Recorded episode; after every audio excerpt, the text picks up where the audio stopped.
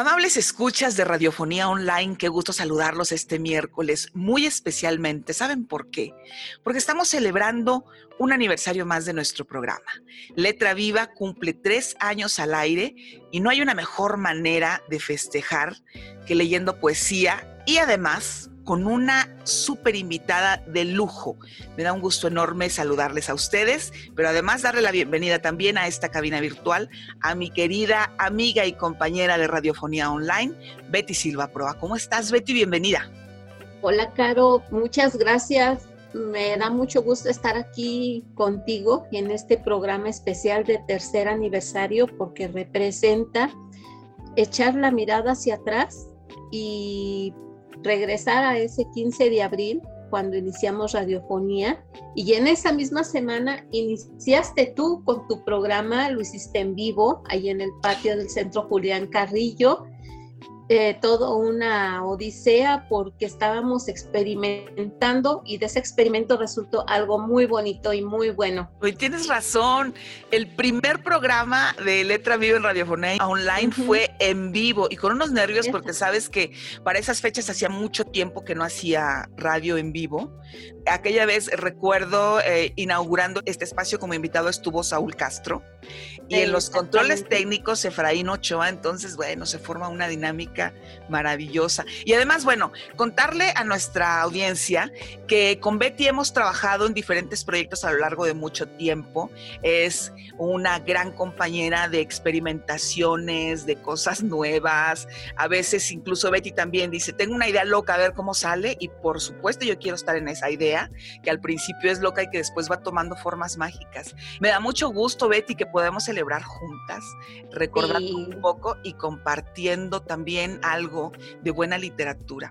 Fíjense que esta vez hemos hecho una selección arbitraria y me encanta llamarla así, una selección arbitraria. Hemos invitado a escritoras y escritores que durante el último año han sido invitados en este espacio, pero además también convocamos a gente cercana del medio de la radio y que los hemos invitado a que nos compartan poemas que signifiquen algo para ellos.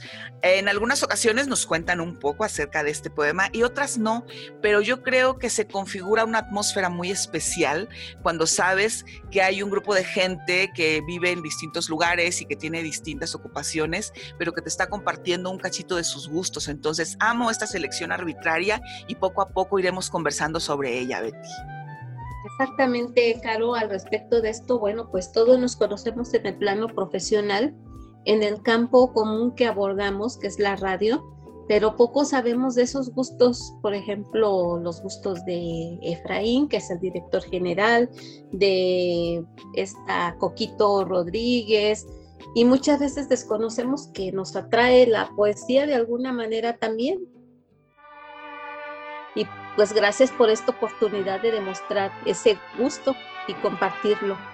Es un placer, de verdad, escucharlo. Antes de, arrancar, para la gente que no es de México y no está tan familiarizado con nuestra cultura, quiero decirles que de fondo estamos escuchando este tema tan especial que acá en México tocamos en los cumpleaños, en las celebraciones especiales. Cuéntanos un poquito, Betty, ¿qué es lo que estamos oyendo?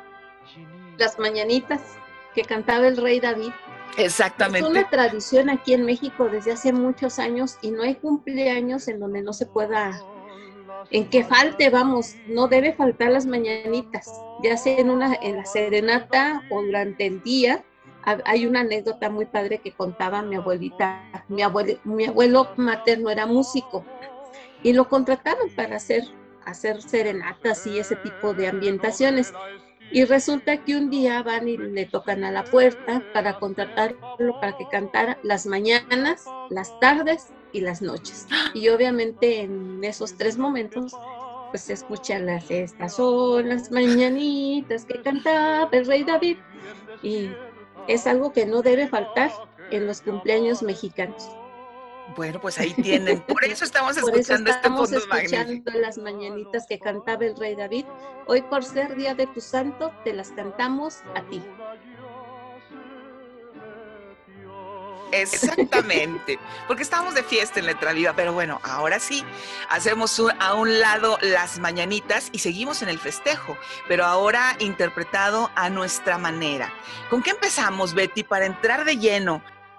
Vamos a iniciar, Caro, con el maestro Alejandro Roque. Él es escritor potosino, y profesor de narrativa. Él ha ganado dos veces el premio 20 de noviembre Manuel José Otol y para mí es un gusto y un placer tenerlo aquí como invitado y abriendo esta emisión especial de Letra Viva porque tengo el gusto de conocerlo a través del Colegio de San Luis cuando él ya era investigador, yo apenas era becaria y tuve la suerte de conocerlo y conocer parte de lo que él ha realizado. Entonces, pues, ¿qué te parece si iniciamos con él?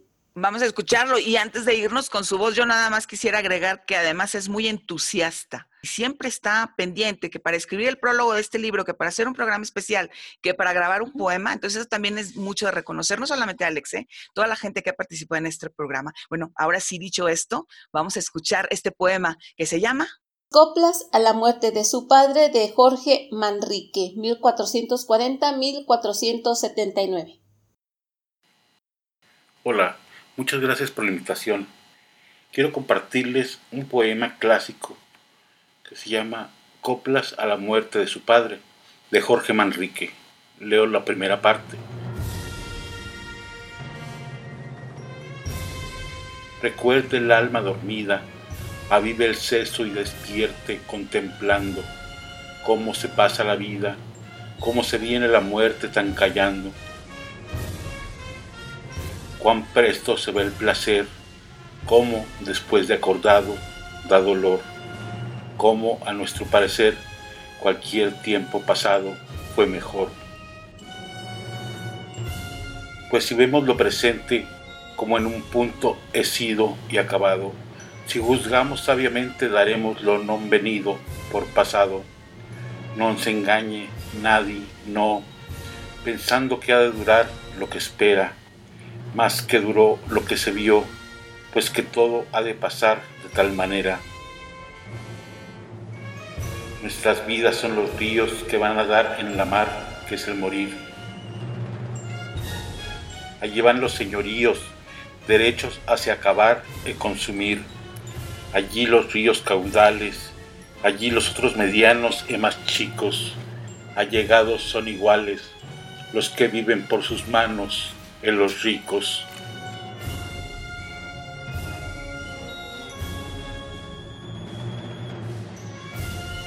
Gracias. Bueno, pues ahora, después de Alejandro Roque, viene una voz femenina, fundadora de Radiofonía Online. Ella es abogada y locutora aquí en San Luis Potosí y se trata de nuestra compañera y amiga Rosadelia García. Ella nos va a interpretar La cama de Jaime Sabines 1926-1999. La cama. Qué bueno que pusieron la cama entre mi cuerpo y la tierra. Estoy seguro de que si durmiera en el suelo me hundiría y me hundiría quién sabe cuántos metros. Para andar sobre la tierra hay que estar alerta, bien despierto. Jaime Sabines.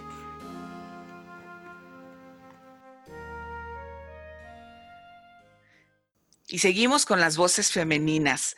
Ahora es el turno de Orfaley Ortiz. Ella es escritora y psicóloga, radica en Medellín, Colombia, y entre muchas otras cosas, coordina el taller Contar, Leer y Escribir con Voz que es un grupo de mujeres que escriben para sanar. Admiro muchísimo la labor de Orfaley y además se da el tiempo de escribir. Por lo general ella ha publicado libros para niños, pero es una estupenda narradora. Ya he tenido oportunidad de leerle un libro inédito de cuentos y les puedo anticipar que es un libro fabuloso. Es uno de los mejores descubrimientos que he tenido el año pasado. Ella da lectura al poema llamado El Círculo del Poema de Lucía Estrada, que es una poeta también de Medellín, Colombia. Escuchemos. El círculo del poema Lucía Estrada. Cada poema abre otro silencio, recorre las estancias últimas de la palabra para volver al todo. Se precipita en el vacío después de circular de mano en mano, de labio en labio, hasta que no queda ningún vestigio de la sangre que acuñó su moneda. Cada poema un desafío al ojo atento en el instante justo de la caída. Nuestra siguiente participante es Fabiola Amaro. Creo que tú puedes platicarnos más de ella, Caro. Fíjate que sí, Fabiola también hace mucha labor artística. Ella estuvo como invitada con nosotros en, Letra Viva, estuvimos leyendo alguna selección de poemas de Insectum, un libro que le mereció el premio 20 de noviembre por primera vez. Ya lo ha ganado en dos ocasiones, como bien apuntas, pero además hace mucha labor artística. Ella es profesora y también canta, hace performance, cuenta cuentos, bueno, es súper activa y además dentro de la escena literaria y artística de San Luis, pues ella se destaca muchísimo por su entusiasmo. Y en esta ocasión, pues viene también a compartir un poco con nosotros este bello poema llamado Una luciérnaga bajo la lengua de Coral Bracho, esta poeta mexicana, nacida en 1951. Hola, mi nombre es Fabiola Amaro y felicito con mucho cariño a Letra Viva por este tercer aniversario y a su conductora y productora Caro Toro. Muchas felicidades y que sigan los éxitos. Hola, mi nombre es Fabiola Amaro y les comparto este poema de Coral Bracho, poeta mexicana, titulado Una luciérnaga bajo la lengua. Te amo, desde el sabor inquieto de la fermentación, en la pulpa festiva, insectos frescos, azules, en el zumo reciente, vidriado y dúctil, grito que destila la luz por las grietas frutales, bajo el agua musgosa que se adhiere a las sombras, las papilas, las grutas, en las cintas herbáceas, instilantes, desde el tacto azorado, brillo que resuma, agridulce de los goces feraces, de los juegos hendidos por la palpitación, cosne, envuelto por la aura nocturna, por los ruidos violáceos acendrados, el niño, con la base mullida de su lengua, expectante, toca, desde esa tierza, insostenible lubricidad, lirio sensitivo que se pliega a las rocas, si presiente el estigma, el ardor de la luz, la sustancia, la arista vibrante y fina, en su pétalo absorto, distendido, joya que palpita entreabierta, ubres, el ácido zumo blando, hielo, el marisma, la savia tierna, cábala, el néctar de la luciérnaga.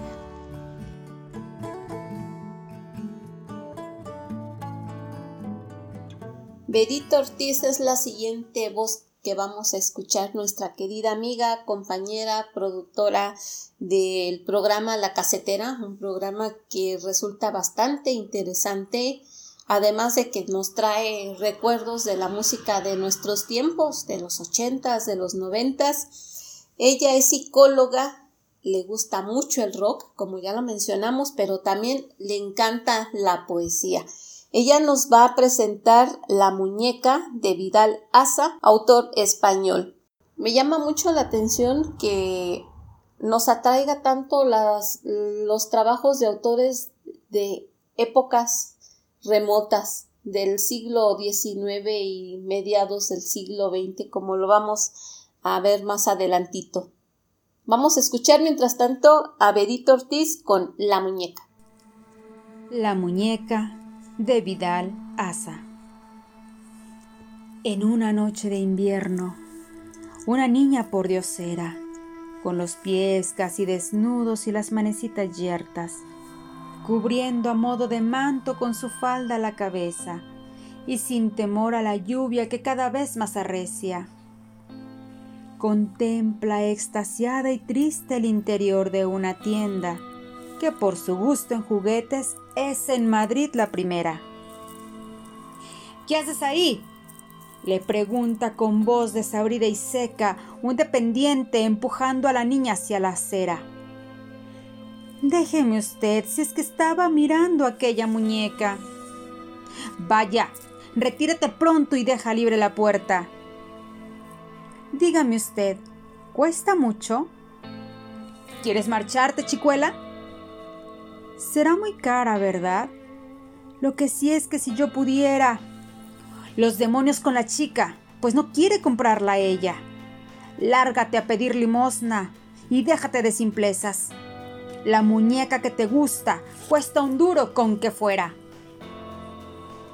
Marchóse la pobrecita ocultando su tristeza. En vano pide limosna y ninguno escucha sus quejas, y desfallecida y triste cruza calles y plazuelas, recordando en su amargura la tentadora muñeca. Caballero, una limosna a esta pobrecita huérfana. Quítate que voy deprisa. Por Dios, Señor, aunque sea un centimito, tengo hambre. Ay, pobre niña, me das pena. toma. Pero Señor, si es un duro. No le hace. Te lo doy para que esta noche tengas una buena cena y una buena cama. Deje usted que le bese la mano. Quita, chicuela. Un duro. Estoy contenta. No será falso, ¿verdad? ¿Cómo, muchacha? ¿Tú piensas? No, señor. Dispense usted. Pero vamos, la sorpresa. Si me vuelvo loca de alegría, que Dios le premie en el mundo y le dé la gloria eterna. Y apretando entre sus manos compulsivas la moneda, corrió por calle abajo, veloz como una saeta. Otro día se comentaba en la prensa el hecho de haberse hallado en el quicio de una puerta, el cadáver de una niña abrazada a su muñeca.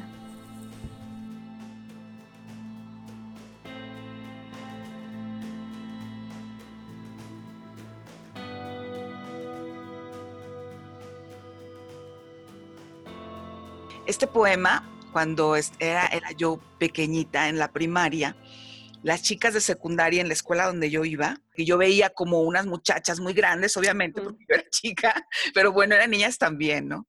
Y declamaban este poema. Entonces, cuando escucho la voz de Berito Bueno, me remonta muchísimo a ese tiempo y este poema lleno de nostalgia que de por sí es eh, algo como, como que conmovedor el tema que toca, pero al escucharlo en su voz y con este énfasis que ella hace, porque a, Vero le gusta mucho la poesía y le gusta declamar.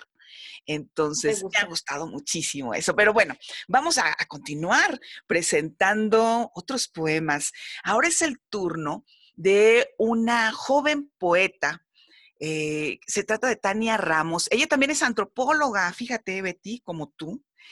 Y entre otros premios ha ganado el Premio Nacional de Poesía Anita Pompa de Trujillo, lo ganó en 2018 con el texto Los Ministerios del Polvo. Además, es miembro del colectivo artístico Carruaje de Pájaros y escribe muy bonito. Ahorita lo van a constatar, pero eso va a ser dentro de unos minutos más. Por lo pronto escucharemos su voz, que de una forma muy bella nos comparte el poema cuarto de los elementos terrestres de la poeta costarricense Eunice Odio. Vamos a escucharla. Hola, mi nombre es Tania Ramos Pérez y voy a compartirles el poema 4 de los elementos terrestres de Eunice Odio.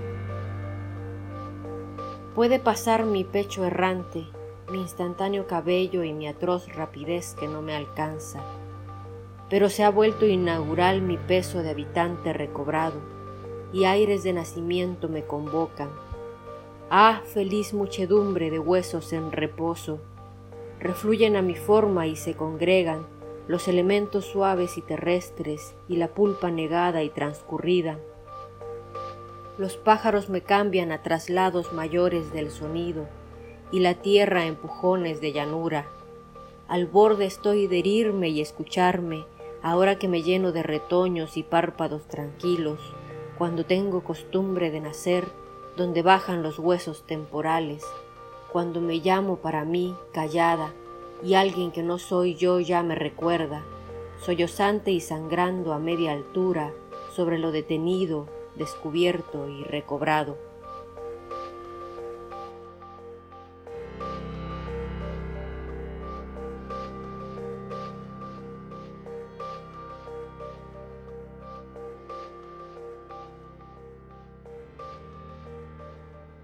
Yo me acerco a la poesía de nuestra siguiente voz, de Brígido Almendares, justamente cuando se publica su libro El hábito de la certeza. Qué título más bonito, ¿no? El hábito de la certeza.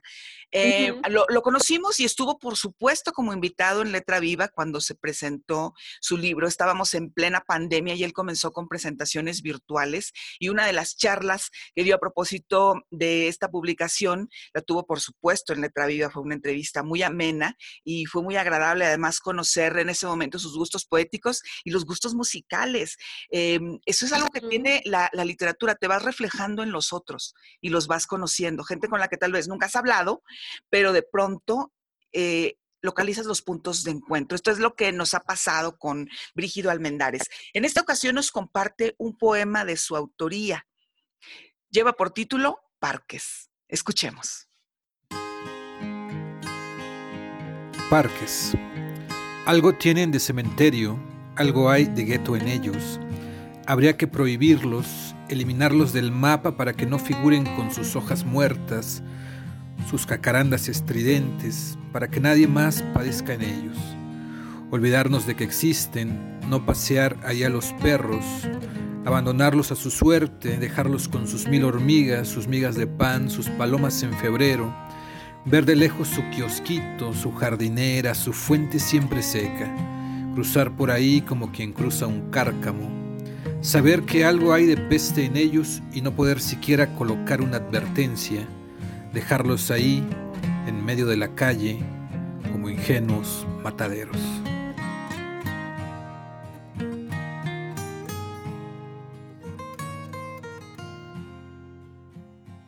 Continuamos con este tema de los 20 de noviembre, amigos, porque déjenme les cuento para aquellos que no lo saben, pero nuestra querida amiga, productora, conductora, de este programa Letra Viva también ha sido galardonada con el premio 20 de noviembre. Me da tanto gusto contar con la amistad de una mujer tan preparada, con esa facilidad de pensar de y sobre todo de poder plasmar en el papel lo que siente, lo que piensa. Me gusta lo que escribe Caro y siempre se refleja Caro en lo que ella hace. Entonces me da mucho gusto, Caro, te felicito por ello Además, también nuevamente te felicito por estos tres años que no son fáciles de llevar, sobre todo en un medio radiofónico, que pues sabemos que el sonido es efímero y aquello que escuchamos en el momento lo tenemos ahí presente y solamente aquello que nos pega pues se queda un ratito y después se va. Ay, Betty, y, muchas pues, gracias. Pues como mencionaste, vamos a escuchar ahora la voz de otra compañera y también muy querida amiga locutora Coco Rodríguez. Ella es la productora del programa C, tu mejor versión que se escucha los lunes a las 6 de la tarde por Radiofonía Online. Y va a presentarnos una poesía de Ramón López Velarde, lo que te decía, o sea, los de nuestras generaciones como que nos inclinamos por los de atrás. Y nos va a ofrecer y pensar que pudimos. Coco Rodríguez, de Ramón López Velarde, y pensar que pudimos. Y pensar que extraviamos la senda milagrosa en que se hubiere abierto nuestra ilusión, como perenne rosa.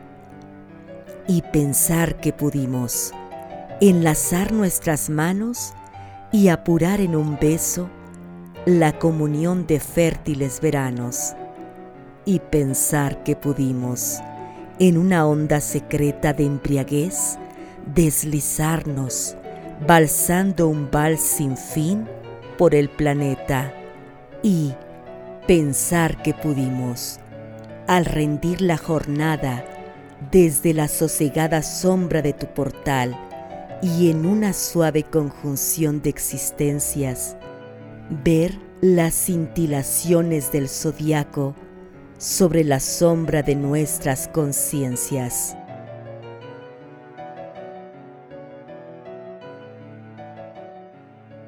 Ay, cómo me gusta la voz de Coco Rodríguez, ¿eh? de verdad tiene una, una voz preciosa. Eh, siempre ha impostado muy bien, bueno, locutora, tiene muchísima experiencia y también siempre colabora con, con este espacio. Y bueno, pues vamos con nuestro siguiente invitado. Me da mucho gusto presentar a ustedes la voz de Alfredo Said. Él es un poeta chileno. Acaba de publicar, fíjense, el año pasado un poemario, su primer poemario, llamado Flor Imperial en Editorial Carajo en Santiago de Chile. Y con Alfredo, eh, que no nos conocemos en persona, pero que tenemos cierta también comunicación remota, hay algo que me conecta mucho. ¿Sabes que ha sido también productor de radio durante muchos años?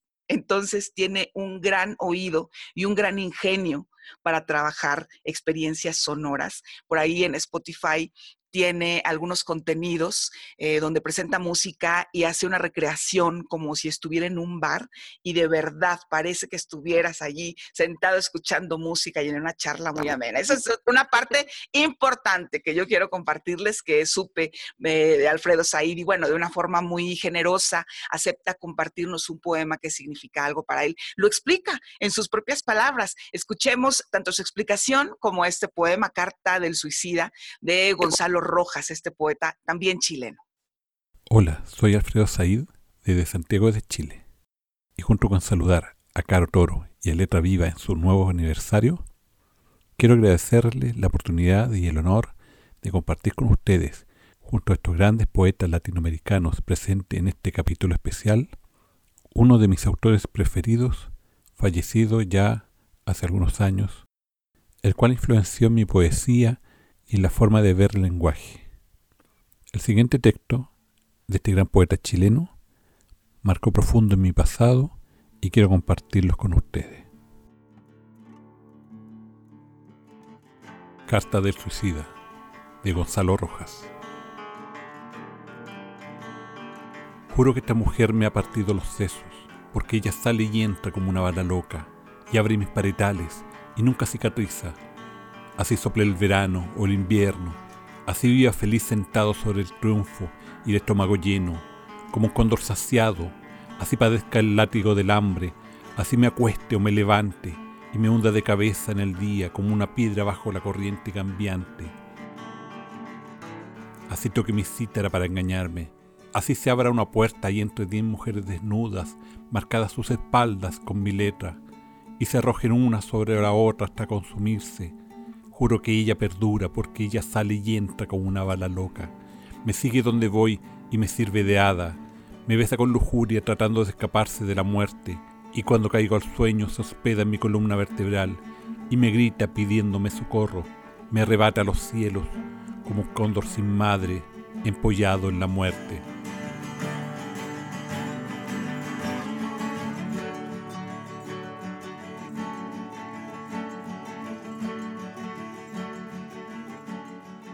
Y es un momento para mí muy estelar, la siguiente presentación que tenemos, porque es ni más ni menos que la voz de mi querida Betty Silva Proa, que ahora yo voy a hacer que ella muerde el rebozo, porque voy a contarles un poquito acerca de ella. Fíjense, Betty es, es antropóloga de profesión y también locutora, tiene mucha experiencia en la radio, sobre todo generando contenidos culturales. Actualmente produce el programa El Arte del Sonido Ordenado y además es miembro fundador y coordinadora de programación de esta aventura hermosa llamada Radiofonía Online. Como les contaba al inicio del programa, eh, tenemos muchos años colaborando juntas desde la primera producción eh, de, corte infantil en la que estuvimos haciendo un equipo estupendo. Con Betty trabajar es prácticamente te lee la mente, es decir, ¿sabes qué se me ocurre? Y le avientas la idea y entonces Betty va a llegar con una solución sonora para esa idea. Tiene muchas cualidades, pero una de ellas, de las que más me gusta por el ámbito en el que nos desarrollamos, es que es muy sonora.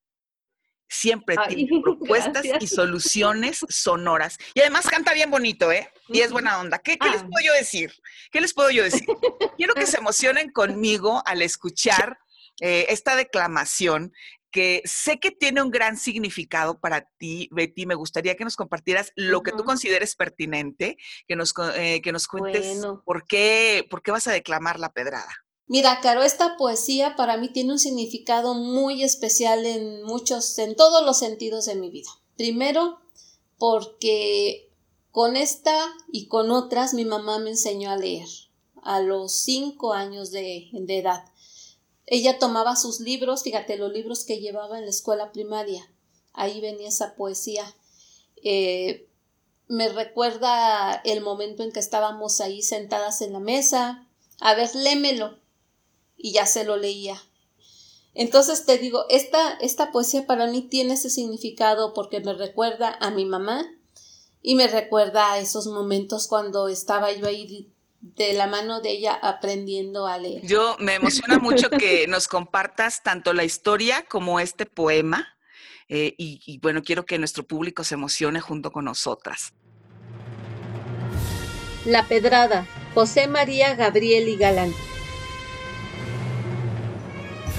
cuando pasa el nazareno de la túnica morada, con la frente ensangrentada, la mirada del Dios bueno y la soga al cuello echada. El pecado me tortura, las entrañas se me anegan en torrentes de amargura, y las lágrimas me ciegan y me hiere la ternura. Yo he nacido en esos llanos de la estepa castellana, cuando había unos cristianos que vivían como hermanos en república cristiana.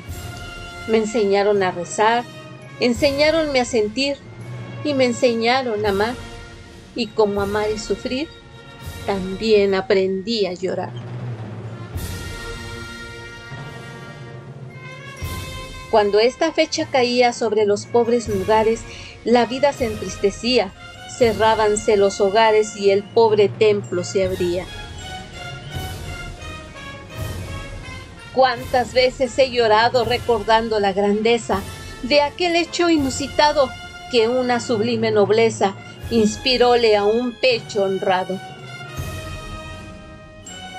La procesión se movía con honda calma doliente. Qué triste el sol se ponía, cómo lloraba la gente, cómo Jesús se afligía. Qué voces tan plañideras al miserere cantaban qué luces que no alumbraban tras las verdes vidrieras de los faroles brillaban.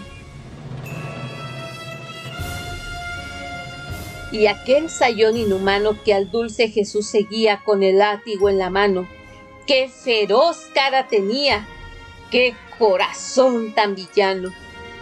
La escena a un tigre ablandara, iba a caer el cordero y aquel negro monstruo fiero iba a cruzarle la cara con un látigo de acero.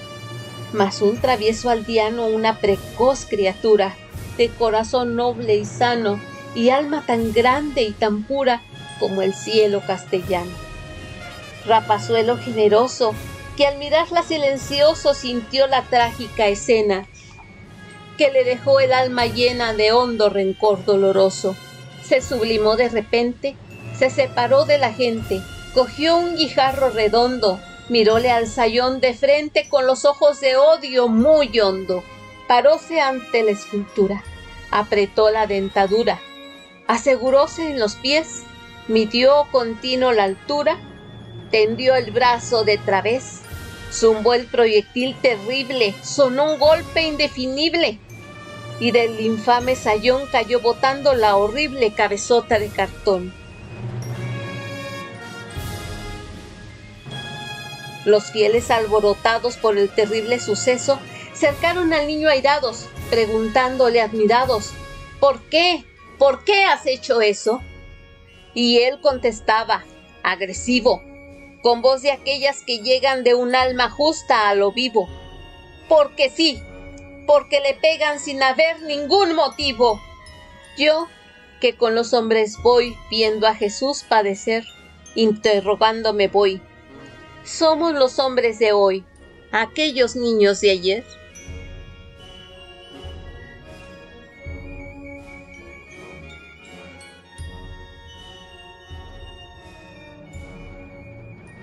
Seguimos viajando imaginariamente. Nos hemos estacionado varias veces en España y ahorita vamos a estacionarnos otra vez allá, ¿por qué no? Es el turno de Diana Villa, es una joven poeta colombiana que radica en Madrid, España. Fíjate que ella ha publicado ya cuatro libros de poesía y muy pronto va a salir a la luz su quinto, su quinto poemario. Ella nos cuenta acerca de esto porque además de compartirnos la poesía, también nos da una noticia muy importante acerca de la nueva edición de su libro. Entonces, vamos a escuchar primero esta noticia que nos comparte Diana y posteriormente escuchemos este poema de su autoría, Muchos muertos volvieron a la tierra. Hola, Caro, muchas gracias por la invitación. Este poema que te mando, Muchos muertos volvieron a la tierra, es el último poema de un libro que está eh, siendo editado en este momento y que se va a publicar dentro de poco. El libro se llamará Amanece y será publicado por la editorial Bajamar Editores, que es una editorial asturiana. Con el libro, con Amanece, van a inaugurar una línea, una nueva línea, un nuevo proyecto dentro de la editorial que se llamará Allende los Mares. Allende los Mares eh, yo no lo sabía, significa más allá de los mares. Y lo que representa es eh, la poesía latinoamericana, es decir, la poesía de las personas que estamos aquí en Europa, pero que venimos más allá de los mares, que venimos del otro lado, ¿no? Entonces, para mí es una alegría, pues, como contarte sobre este proyecto, y invitar a los oyentes a que estén atentos a, a este nuevo libro, Amanece, de la editorial Bajamar Editores. Te mando un abrazo enorme. Muchos muertos volvieron a la tierra. Muchos muertos volvieron a la tierra, a esta tierra de sombras y de musgo Debajo de los pies se hundió la siembra y los niños gritaron en las tumbas, egoístas de sed y enamoradas golondrinas y tráfico y barullo, y el semáforo rió y se hizo el ciego, y el holocausto se hizo un traje oscuro. Muchos muertos volvieron a la tierra y la noche a la vuelta de la esquina y el caos se encendió y vos, y vos sin mundo, pobre sombra caída, pobre ciega, pobre peregrina, pobre sola, sin aire, sin amor, sin espadas, sin un muro al menos, sola tú y el temblor y la añoranza de no ser ya de nadie, sino del viento y del sol y de la noche incomprendida, rota triste solitaria, herida por el mar de la belleza. Repentino juego invadió tu sauce de colmena perdida y caminaste hasta donde el camino te arañaba y las espinas y un no sé qué. Hasta donde la lengua cortaba tu palabra. Muchos muertos volvieron a la tierra, a esta tierra de sombras y de musgo. Cómo crecer hacia ella y en ella estar ya sin inocencia, sin parábolas que vuelen por el aire, enardecido, etéreo, ardiente, riguroso, casi periférico, casi honrado aire, casi todo aire, aire, todo aire, arde. Pues ahora toca el turno a nuestro director general de Radiofonía Online, el hombre del cual salió la idea, la iniciativa de fundar esta estación de radio, que la inició primero así como un sueñito, algo que, una cosquillita, ¿no? Aquello que le pica, hasta que finalmente el destino, los, el azar, lo que ustedes quieran, lo lleva a tomar la decisión de concretar ese sueño que además compartía con el grupo que conformamos Radiofonía Online. Cuando nos lo propone, lo propone un grupo de, ¿qué sería? De unos 20, 30 personas y 15 saltamos enseguida y le dijimos, aquí estamos contigo, vamos adelante. Entonces, Caro, a mí me gustaría que tú presentaras el poema que va a ofrecernos nuestro querido amigo y compañero Efraín Ochoa, nuestro jefe. Cuando arrancamos este proyecto de radiofonía online, algunos dijimos nos reportamos con producción y otros apoyando en distintas actividades, porque echar a andar una estación cultural requiere de mucho trabajo detrás. No todo es labor frente al micrófono, hay mucho trabajo. Muchos de nosotros teníamos experiencia, bueno, de hecho todos teníamos ya experiencia en la radio cultural, pero no teníamos experiencia en la edición propiamente de un programa, en el aspecto técnico de trabajar con el sonido. De, un archivo de audio, en hacer conversiones, en, editar y modular. Sabíamos modular la voz, nuestro propio instrumento, pero no sabíamos cómo hacerlo a través de los aparatos y de las aplicaciones. Bueno, Efraín Ochoa, además de, de de aportar este liderazgo que es tan necesario en todo proyecto. Además, nos va enseñando poco a poco, nos acercamos a él y con una gran paciencia nos ha enseñado aspectos técnicos. Nosotros vamos eh, explorando por un lado, después nos acercamos con Efra y él siempre nos ha enseñado. Me, me gusta mucho presumirlo y decir esto, porque trabajar en radiofonía online es de verdad muy satisfactorio por el equipo que podemos formar y por todo lo que hemos aprendido en estos tres años. Es decir, en estos tres años de Letra Viva, no solamente hemos compartido mucha literatura, conocido escritores de distintas latitudes, sino además de forma interna hemos tenido todo un viaje en el que hemos aprendido mucho y una buena parte de este aprendizaje se lo debemos a Efraín Ochoa. Así que abrazos a donde ande y gracias por esta colaboración. Nos presenta un poema de este gran escritor Octavio Paz. Eh, fíjate que yo nunca había escuchado declamar a Efraín y me emocionó muchísimo que aceptara la invitación y que nos mandara su audio. Aquí está en la voz de Efraín Ochoa Aguirre entre lo que veo y digo, entre lo que digo y callo, entre lo que callo y sueño, entre lo que sueño y olvido, la poesía. Se desliza entre el sí y el no. Dice lo que callo, calla lo que digo, sueña lo que olvido. No es un decir, es un hacer, es un hacer que es un decir la poesía se dice y se oye, es real. Y apenas digo es real, se disipa. Así es más real. Idea palpable, palabra impalpable. La poesía va y viene entre lo que es y lo que no es. Teje reflejos y los desteje. La poesía siembra ojos en las páginas, siembra palabras en los ojos, los ojos hablan, las palabras miran, las miradas piensan.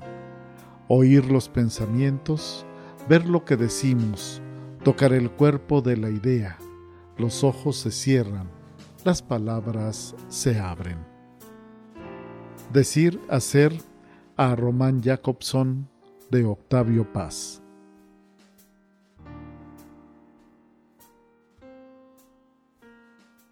Ya sé que a mí me oyen cada miércoles, pero oigan, imagínense la inspiración, estoy escuchando un montón de gente y yo también quiero participar. ¿Saben por qué me animé a grabar? Betty, amigos, yo no iba a intervenir en esta ocasión, pero me encontré un poema fabuloso de Tania Ramos. Ya conocieron ustedes la voz de Tania Ramos y en su momento les conté que además escribe muy bien. Pues me encontré un poema suyo que forma parte de su libro Invocaciones. ¿Cómo no sucumbir?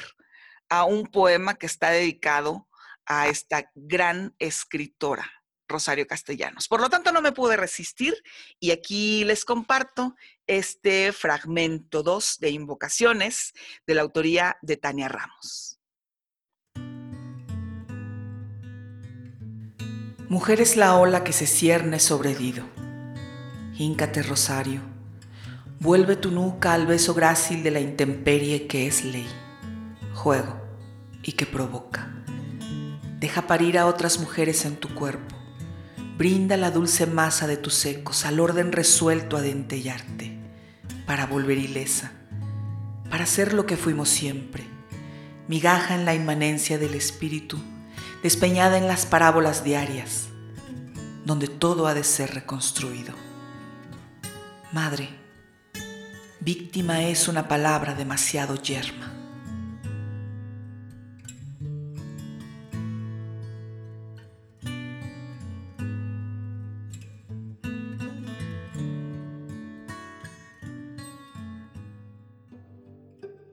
Ha llegado el momento de despedirnos. Betty, muchas gracias por acompañarnos en esta emisión tan especial de Letra Viva. No, pues gracias a ti por la invitación y darme la oportunidad de escuchar a todas estas voces. Muchas no las conozco, a otras muchas sí las conozco, pero ha sido un deleite, en verdad, tener este abanico de emociones, de sensaciones que nos has permitido percibir, disfrutar, sentir a través de esta emisión especial de Letra Viva, Caro. Gracias por este, esta oportunidad y pues creo que a nombre también de todo el público que nos escucha, muchas gracias por esto, esto que nos has regalado en esta fecha especial para ti, para tu programa, para Radiofonía.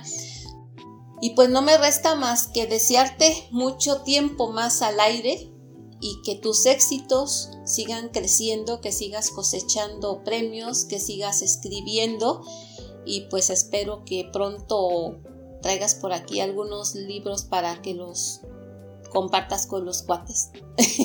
Con mucho gusto, Betty. Que así sea.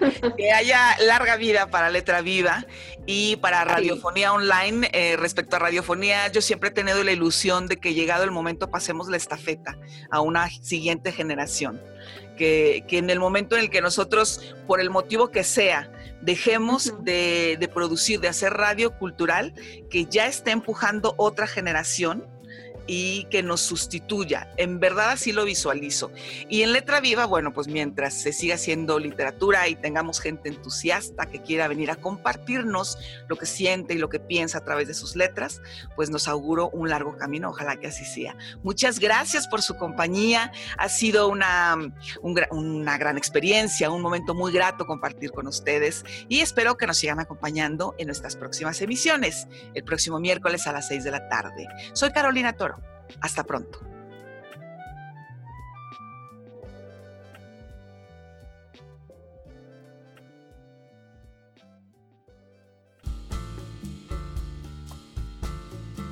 Radiofonía Online presentó Letra Viva.